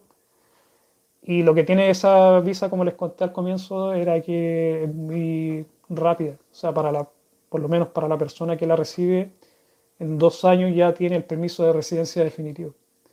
Entonces esa es muy buena y muy fácil de conseguir en el sentido de que te la van a dar si tú tienes una, una relación con una persona sueca y no vas a tener problemas, es poco probable que te, a menos que sea media sospechosa tu, tu relación, eh, por ejemplo, no tengas pruebas. Porque cuando tú haces la, estos trámites te van a investigar o te van a entrevistar pero en realidad lo que hacen es investigar tu relación. Y lo que tienes que hacer es mostrar pruebas, tienes que mostrar imágenes, tienes que mostrar fotos, videos, textos, lo que sea que diga que tú tienes una relación con esa persona, que por lo menos han estado algún tiempo juntos, en persona, en carne, carne y hueso. Y eh, también después van a, bueno, van a llamar a tu pareja en el país, aquí en Suecia, también le van a hacer las mismas preguntas y después van a tratar de corroborar la información de los dos y ver que, que sea real. Y eso es lo que hacen y eso es lo más complicado de todo. Y yo lo hice y no era muy difícil. Y, si ti, si, y sobre todo, por lo menos en el tiempo que yo llegué, si tú tienes profesión, ellos lo ven muy bien. Te hacen menos problemas, yo creo, si tú tienes una profesión. Por lo menos es la impresión que tengo yo, porque yo llegué y les dije, no, yo soy, bueno, trabajé como profesor un tiempo de informática y soy informático y sé hacer esto y esto. Ah, y la, mujer levantó la ceja así, escribió, me dijo ya, out. Y estaba listo. Y no sé, no sé si fue, fue eso. Bueno, de, todas de todas formas mi historia es bien, bien peculiar. Estuve ilegal, de hecho, un tiempo. Y fue porque recuerden que yo nunca he vuelto al país, de hecho. A Chile yo no volví, hice los papeles aquí. Fue porque estuve un tiempo saliendo del país cada vez que se me acababan los, los, tres meses que podía estar de vacaciones, porque yo no llegué con, no había visa, bueno, no sé si había visa de la Working Holiday, yo vine, ¿no? Así, vine de vacaciones por un mes en realidad. Y después cuando se empezaron a ir los meses, yo lo que hacía era salir del país y volver con la intención de que no estar ilegal. Pero yo, yo bueno, la, idea era, yo me iba a Noruega, porque no era parte de la Unión, y cuando les conté, se rieron, ¿eh? cuando les conté que yo me iba a los otros países, bueno, a Noruega me iba a hacer esta cuestión. Y me dijeron que no se podía porque Suecia tiene un tratado con Noruega. Y de hecho aquí cuando tú pasas por la frontera de Noruega no te piden nada. Nada, nada, nada. No te piden, no te piden. Yo he pasado varias veces en auto, no te revisan el auto. No, te pueden revisar, o sea, hacen esas pruebas así al azar y yo he pasado muchas, bueno, no tantas, pero como cinco o seis veces he pasado hacia Noruega y nunca me han revisado nada. No, pasa el auto, así que no, te revisen. Y yo no sabía, no sabía eso y le dije, no, no sabía, por lo menos lo intenté. Y me multaron, me pusieron, fui a juicio porque estuve ilegal. Y me multaron con mil coronas. Eso fue lo que tuve que pagar. Y me dejaron estar porque mi mujer se quedó embarazada ya estaba casada y todo mi mujer que se quedó embarazada, pero tenía un embarazo de alto riesgo. Y cuando hicimos todos los papeles, dije, ya, antes de que naciera mi hijo, voy a ir y hacer todos los papeles para estar bien, sin problema. Pero luego decidimos ya hacer esto, dijimos, mejor tratamos acá, si no me, tengo que devolver, me, devuelvo. ¿no? Pero lo intentamos y resultó, pero como les digo, tenía eh, ¿cómo se llama?, razones médicas. De hecho, tuvo que llevar el certificado médico donde decía que, que ella, de hecho, tuvo problemas con las caderas y no podía casi caminar. Entonces, esa fue la razón de por qué me dejaron quedarme. Pero es muy rara la vez que te dejan quedarte por, por ese tipo de razón. Así que tuve suerte. Y nada, a ver, veamos qué más. Gracias a Mauricio por los éxitos. También tuve ahí la mejor de las suertes. Tenemos otras preguntas.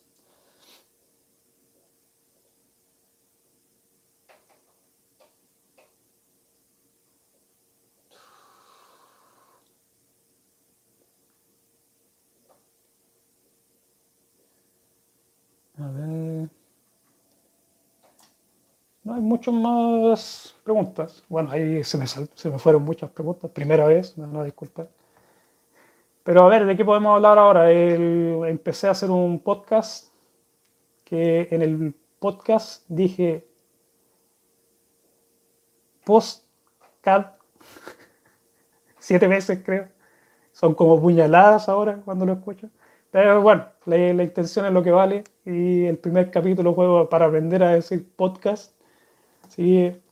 Y nada, pues ahí voy a empezar a hablar también de, cosas de Suecia, pero un poco más libre. En el canal he tratado de seguir esto del logo, de ser bastante neutral con las cosas que pienso, que digo y creo que en el podcast voy a poder decir cosas un poco más libres. Tratar de no ser tan... El canal, el, canal del podcast va a ser no tan loco. Así que esa es la idea que estoy haciendo y ya tengo, bueno, tengo grabado el programa de esta semana del podcast y pretendo subirlo el miércoles, que fue cuando subí la presentación, para hacer un poco, para llevar un poco de orden. Y estoy en eso, estoy tratando de subir, bueno, había, mi plan era subir dos videos por semana, porque ya me había aburrido hacer videos del corona, pero la gente lo sigue viendo y eh, sé que hay información importante para muchos y es una de las razones por qué lo sigo viendo. Porque aunque no lo crean, por lo poco que digo, me toma mucho tiempo porque estoy leyendo, tengo que estar leyendo, viendo los noticiarios, viendo lo que dicen. Y a veces no dicen tanto y eso es la razón de por qué a veces hago un video del, del corona cada dos semanas. Ahora, no están, ahora se puso un poco más difícil el asunto y pusieron por primera vez restricciones. Ahora desde de, las 10 de la noche no pueden, no pueden vender alcohol. Las, los restaurantes, los restaurantes, los bares y todo eso no pueden vender alcohol.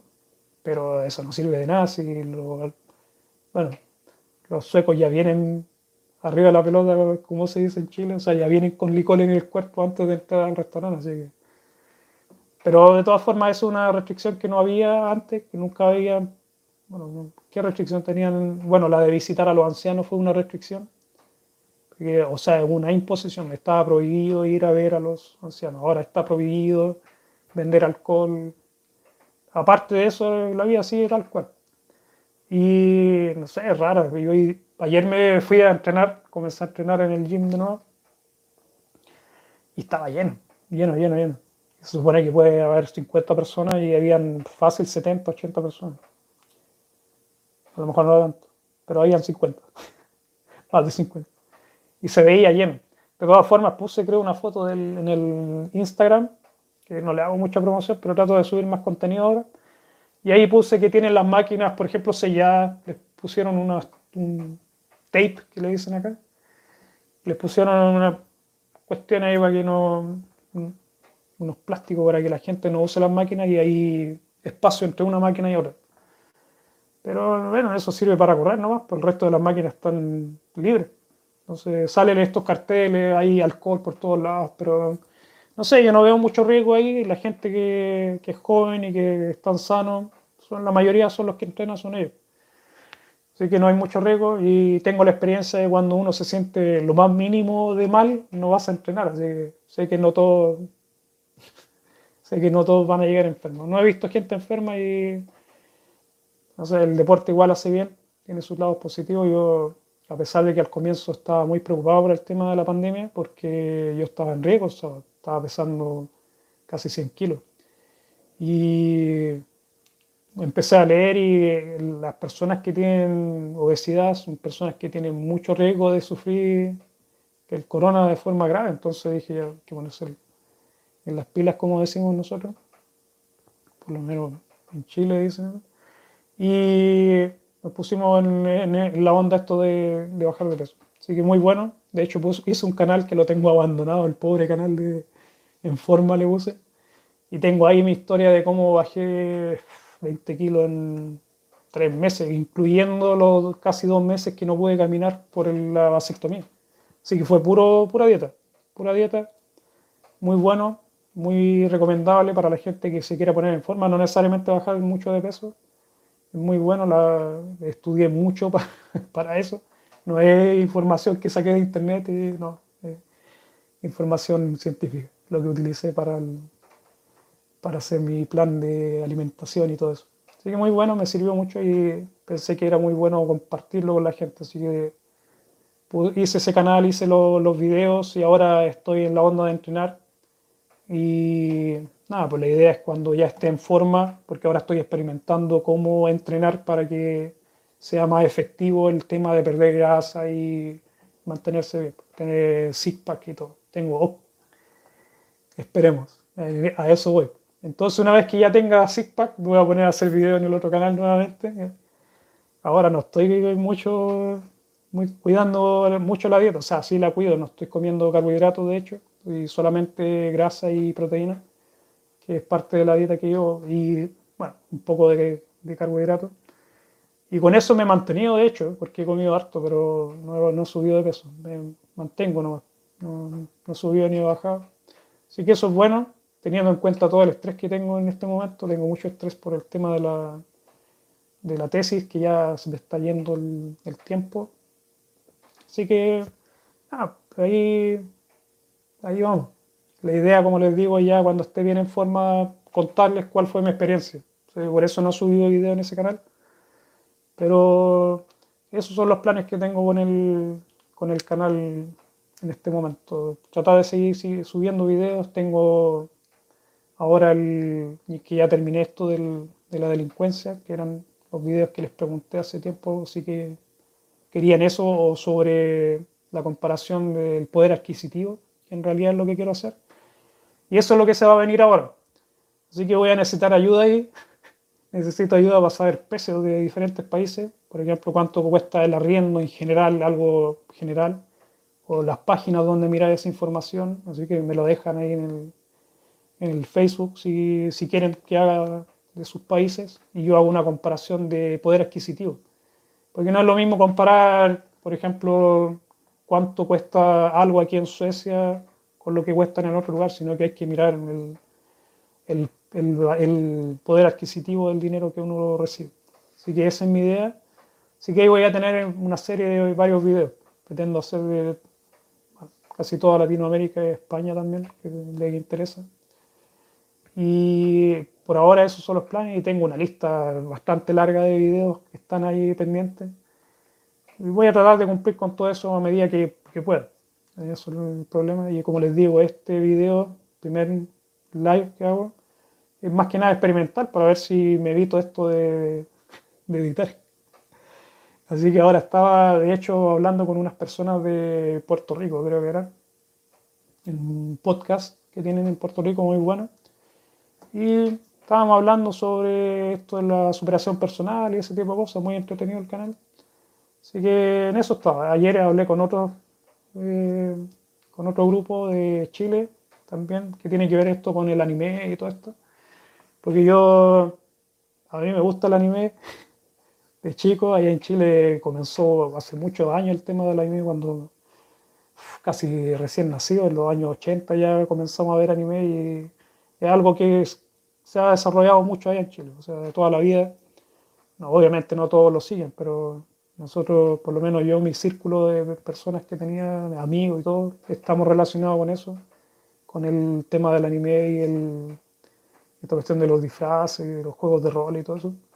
Así que es muy divertido. Nunca quise hacer un video YouTube de, de anime y ese, esa onda. Tampoco me interesan los juegos.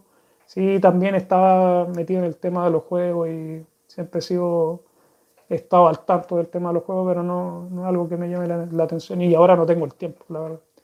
El último juego bueno que jugué fue el, ¿cuál fue? Aparte del Diablo que después salió, el Diablo 3 fue el Dante Inferno, que fue uno de los juegos que me gustó. Lo jugué hasta que lo terminé, creo que me demoré como un día. no, paré, así que 24 horas jugando. Y a ese nivel. Lo, otro que soy bueno, soy el dios del Tetris. y de verdad soy, juego Tetris, soy bueno en el Tetris. No porque sea yo no lo diga, pero donde juego me va bien con el Tetris. Así que ese es otro de los, de los juegos que, que me ha gustado. Y nada, a ver qué otras cosas les puedo contar de mí, aparte de que me gusta el anime y estoy al tanto de todo lo que sale. Ah, eh, esta cuestión de la pandemia, nosotros habíamos planeado ir a Japón y se fue toda la mierda. Teníamos el dinero, de hecho yo, había, ya habíamos, eh, ¿cómo se llama? Teníamos los hoteles, todo el itinerario listo. Y incluso íbamos a comprar los pasajes y creo que un día dije, no, los voy a comprar la próxima semana y comenzó la pandemia. Así que ahí estoy cancelando todo, cancelando todo ahí, ¿no? ahí perdí la oportunidad de conocer Japón. Y ahí ahora me gasté toda la plata que teníamos para Japón en estos seis meses sin trabajar. Ya llevo casi seis meses sin trabajar. Obviamente recibo ayuda, por, bueno, recibí el, esta cuestión del el, ¿cómo se llama? Seguridad de cesantía y ahora recibo el CSN de los estudios. Así que con eso me mantengo un poco, pero de todas formas recibo cuánto, estoy recibiendo la mitad de lo que recibía normalmente. Entonces la otra mitad son los ahorros. Y lo otro donde tengo dinero son acciones que compré. Y como se fue toda la, mierda, las acciones están ahí abajo. Miro ahí, me da pánico. No, ya estoy acostumbrado ya a mirar todo en rojo. Pero ahí tengo dinero y no lo puedo sacar hasta que esté en verde. Si no, uno pierde la plata. Pero son cosas que pasan y uno tiene que aprender eso. Y yo he tratado, a pesar de que no estoy trabajando ni nada, le, sigo metiendo, le sigo metiendo dinero a, la, a las acciones. Y me gusta el tema de las acciones, divertido. Y aquí en Suecia, si alguna vez vienen, es facilísimo. El problema de las acciones generalmente es que tú tienes que pagar impuestos por las acciones y es muy complicado, tienes que tener a alguien que te lleve, que te maneje todo eso. Aquí en Suecia hay una cuenta especial en donde tú pagas, por ejemplo, por la cantidad de dinero que tú tienes en, en acciones. Entonces a mí me descuentan, qué sé yo, 300 coronas por las casi 20.000 coronas que tengo ahorradas en acciones, todo una vez al año. Y eso es todo lo que yo pago de impuestos al gobierno. En cambio, por ejemplo, si tú tienes el otro tipo de cuenta, tú, pero ahí sí, por ejemplo, si tú pierdes plata, si tú pierdes dinero en las acciones, no puedes recibir plata del Estado. En cambio, con la otra cuenta, que es mucho más engorrosa de llevar, el gobierno te puede pagar a ti por perder plata en acciones. Pero mejor la facilidad y como no, no, quería, y de hecho cuando comencé estaba todo en verde, iba ganando el 10% en, qué sé yo, tres meses, estaba recontento. Y me estaba viendo súper bien, aprendí rápido cómo, cómo analizar una empresa y todo. Obviamente tengo el, el background de administración y todo. Así que se me, se me está dando bien, pero ahora ya no tanto y lo dejé de lado un poco, dejo que ahí algún día suba, que esté en verde y saco el dinero, no sé, lo invierto en otras cosas. Así que en eso estoy. A ver si hay más gente allí. Ah, la Karina. Karina, gracias. Mi hermanita querida, Karina Burgo, felicitaciones por tu programa. Desgraciada, primera vez que te veo ahí dejando un comentario. Pero aunque no lo crean, la mitad de, mi, de, la base que tengo de suscriptores son familiares. Tengo una familia súper grande, somos como 500. Así que saludo a toda mi familia ahí que me ve. Probablemente ya una hora y media llevo.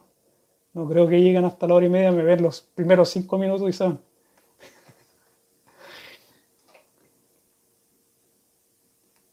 Claudia, gracias. Espero que les guste. Voy a tratar de seguir haciendo los vivos en vivo. Y la verdad es que no había querido hacerlo porque, la flojera, pero ahora la flojera es mayor en el tema de, la edición. Y dije, bueno, tengo la oportunidad de hablar aquí y comunicarme con ustedes. Y se ve bastante bien esto, me gusta el formato de que, bueno, dejan sus preguntas y yo les respondo. Porque he estado, tuve también esto recibiendo llamadas de personas del canal que me han pedido ayuda en ciertas cosas y si yo tengo tiempo, yo les ayudo, les, les contesto las preguntas. A veces he estado hasta dos horas hablando con gente de diferentes países que me, tienen sus preguntas. Y nos ponemos a hablar y como a mí me sirve para distraerme, cualquier cosa me sirve para distraerme de la tesis. Entonces busco excusas. No, trato de ayudar a la gente y a veces toma harto tiempo. Así que esto creo que les va a ayudar harto. O vayan dejando sus preguntas y yo les respondo en la medida que pueda. Y si hay preguntas que no puedo responder, obviamente las voy a tener en cuenta para el próximo video. Así que yo creo que ya es hora de terminar para seguir escribiendo. ya enough, enough, me voy a volver a escribir. Y hoy día es sábado, dejémoslo para los sábados. Entonces ahora voy a comenzar los sábados a hacer esto. Y recuerden ahí dejar sus preguntas, compartir y nos vemos en otro video. A ver cómo paro esto Bueno, antes de irme, saludo a todos los que estuvieron aquí. y yo soy muy malo para esto, soy muy malo para pedir que me, le den like y eso. Soy muy malo para esto. Pero bueno, gracias a todos los que participaron antes de irme. Gracias a los que dejaron sus preguntas, la buena onda de todos. yo creo que lo que me ha mantenido en esto, a hablar, voy a volver a hablar media hora con esto lo que me ha mantenido haciendo videos es que son todos buena onda. O sea, nunca he tenido mucho, mucho, o sea, problema, conflicto en el canal. Siempre me dejan preguntas yo trato de responder. Y sí, he tenido mala onda ahí, pero como, como en todas las cosas hay gente que va a estar de acuerdo y no. Pero en general en el canal, por lo menos eso ha hecho que yo me mantenga, porque si me dan mucho jugo, cancelo los comentarios y los dejo ahí hago los videos nomás. Así soy. Soy medio extremo, pero hasta el momento me ha servido igual para manejar gente difícil a veces. Trato de responderle a todos, aunque sean preguntas difíciles. Así que para que sepan que tampoco censuro. si hay preguntas difíciles las dejo, no, no, saco nada. Y que parece. y ahora sí me voy. Chao, chao, chao. No sé cómo pagar esta mierda.